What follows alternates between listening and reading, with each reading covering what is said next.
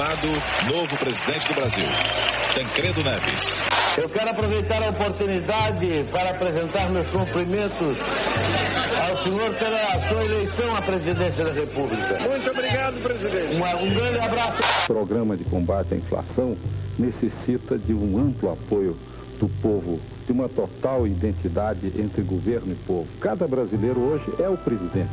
E o presidente está se sentindo como se fosse cada brasileiro. Saiam no próximo domingo de casa com alguma peça de roupa numa das cores da nossa bandeira, que exponham nas suas janelas toalhas, panos, o que tiver nas cores da nossa bandeira, porque assim, no próximo domingo, nós estaremos mostrando aonde está a verdadeira maioria. Eu gostaria que respeitasse a privacidade do presidente da República, do cidadão Itamar Franco. Não aconteceu nada demais no Rio, aconteceu foi uma manifestação de alegria, de apreço ao carnaval carioca. Havia já compra de votos. Eu não posso negar que pode ter havido, até porque foram, foram postos para fora três ou quatro deputados. Só que não fomos nós, não foi o governo federal. Os dois lados andaram comprando marginalmente, porque a maioria era imensa do meu lado. Quero dizer a vocês, com toda franqueza, eu me sinto traído.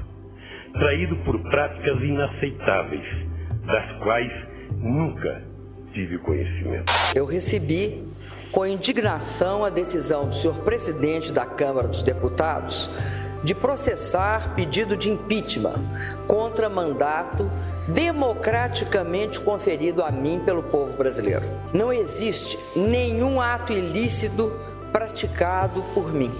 Não renunciarei. Repito, não renunciarei. Sei o que fiz e sei da correção dos meus atos. Exijo investigação plena e muito rápida. O poder mudou muito e muda melhor, embora ainda esteja muito ruim. Ele me atingir, venha pra cima de mim, não vão me pegar. A gente saiu de uma ditadura, teve dois impeachments, sem um rompimento institucional muito grande. Não são todos. Não quero largar a velha política. Ninguém explicou o que é a nova política ainda. Então a gente tem que tomar cuidado para não ficar olhando o parlamentar sempre como vilão. Mudou muita coisa e até mudou no sentido da repressão aos políticos, a, a roubalheira. A gente está num processo em que a população ela está muito decepcionada com a política. Então a chance muito grande das pessoas ficarem bravas com o que a gente está trazendo para elas, porque elas já estão decepcionadas com aquilo. Cadê a comida das crianças? Precisa acabar com a corrupção, precisa sair desse marasmo político. Nós evoluímos, inclusive, na, na safadeza, né? no desvio, na natureza do desvio. Mas eu acho que esse desvio grande, ele sempre aconteceu.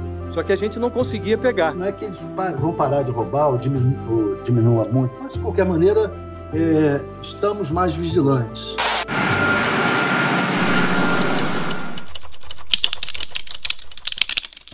E agora o comentário de Josias de Souza, direto de Brasília. Minha relação com a política nasceu muito cedo, porque eu vim para Brasília, eu nasci em São Paulo, vim para Brasília com seis anos. E eu comecei a conviver com a cidade, com Brasília, nessa ocasião. E eu é, pude verificar muitos contrastes. O que era a Brasília do poder e o que era a Brasília é, da periferia, a Brasília é, que não tinha acesso a esse poder. Nós trouxemos o caos no programa. Leonardo Sakamoto. Oh... Oi. Eu quis ser jornalista desde pequeno. Então, na verdade, eu sou aquele chato que, que sabia mais ou menos para onde estava indo, né? Que, que, que, que o, o, que queria fazer. Sempre gostei de, muito de direitos humanos, né? Da, da, de cobrir direitos humanos, da temática de direitos humanos. É impossível você pensar em efetivação de direitos humanos sem pensar em política né, sem pensar na arte do diálogo, sem pensar na arte de poder convencer as outras pessoas e ser convencido as outras pessoas de forma que a gente possa viver nessa merda de sociedade sem se matar. Estamos aqui no Palácio do Planalto. É, primeiro, Thales, eu quero dar os parabéns ao Fato Online né, por essa grande aquisição.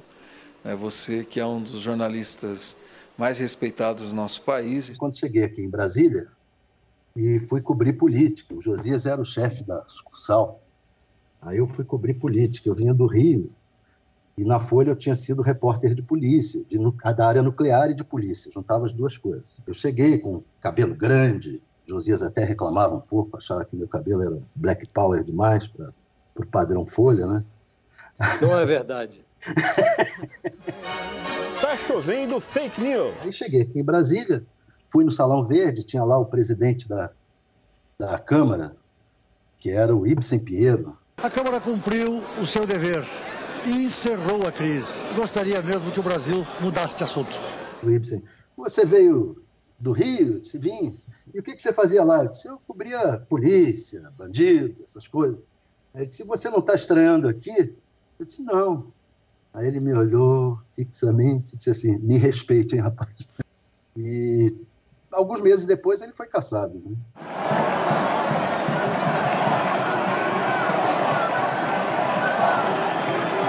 Nosso presidente era o representante, né, tipo, do baixo clero, né? Tipo, ele é o baixo clero, eu acho que inclusive é uma provocação válida. É mais irônico, menos presunçoso, quer dizer, olha, É. aí o baixo clero da, da imprensa falando de política e tal, pode ser interessante.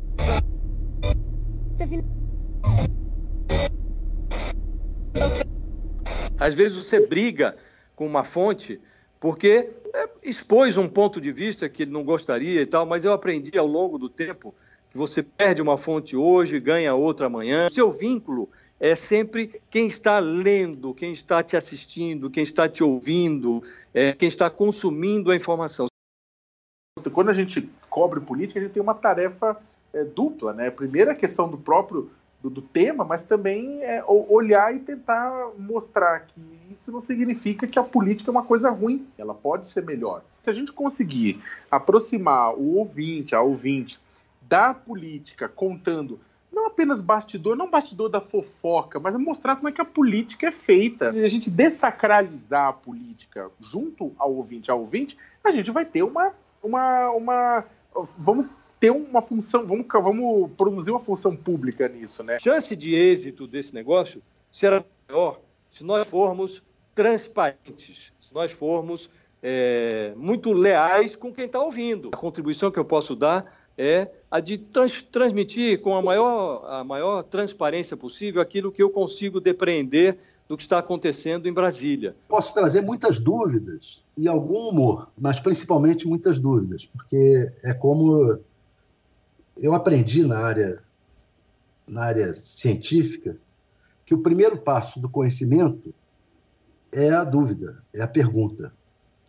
Então, é assim que eu me sinto, que eu, essa é a minha postura durante a cobertura jornalística e durante e na vida mesmo, é ter dúvida de tudo, inclusive se eu estou raciocinando certo.